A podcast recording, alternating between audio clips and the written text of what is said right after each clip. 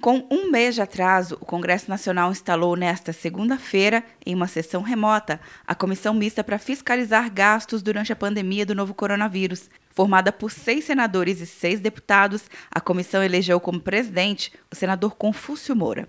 Ele destacou que será preciso fazer uma retrospectiva dos gastos. Temos que fazer um retrospecto e trabalhar é, esses 30 dias passados. Vamos apresentar dados técnicos perfeitos e buscar o que é essencial, é, que é realmente o dinheiro, os recursos chegarem à ponta. Os parlamentares escolhidos devem se reunir uma vez por mês com técnicos do Ministério da Economia e um encontro a cada dois meses com o próprio ministro da Economia, Paulo Guedes, para avaliar a situação fiscal do país e os gastos para as medidas contra o novo coronavírus.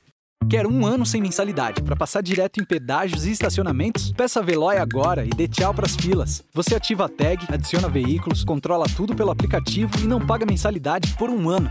É por tempo limitado. Não perca. Veloy. Piscou, passou. De Brasília, Luciana Castro.